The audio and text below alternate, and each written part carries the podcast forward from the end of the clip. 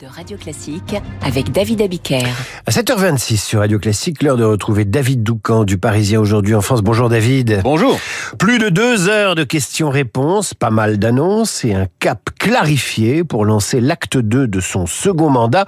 Emmanuel Macron avait minutieusement préparé cette conférence de presse. Oui, et depuis longtemps, la réflexion commence au mois de décembre. Dans le fracas de l'adoption de la loi immigration, le président est accusé de godiller, son en même temps été trié, le voilà décrit euh, comme un chef qui ne sait plus où il va, réduit à l'impuissance, ballotté par ses oppositions. L'un de ceux avec qui il échange régulièrement nous raconte que c'est à ce moment-là qu'il acte euh, cette idée d'un rendez-vous avec la nation qui doit clarifier le cap.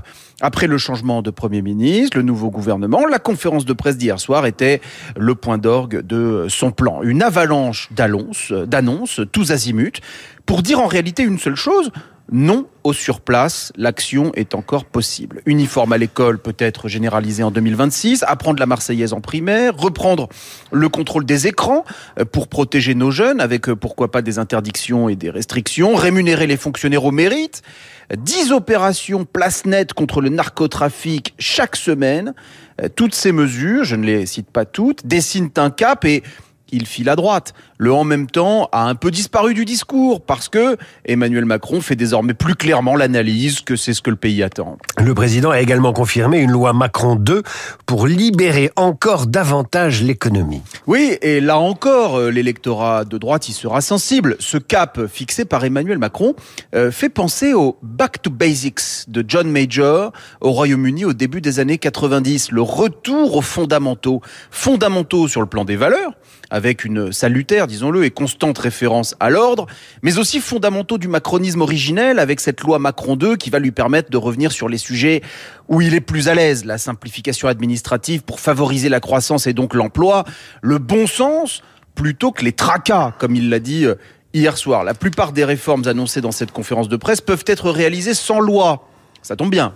La majorité relative à l'Assemblée a montré que les choses pouvaient être compliquées.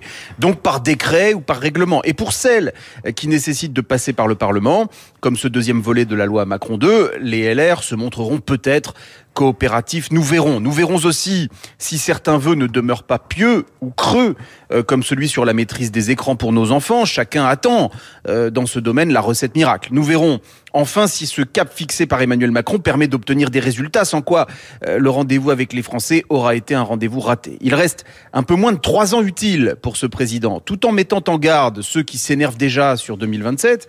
Emmanuel Macron a promis hier soir qu'il aurait à cœur de ne pas en gâcher une minute.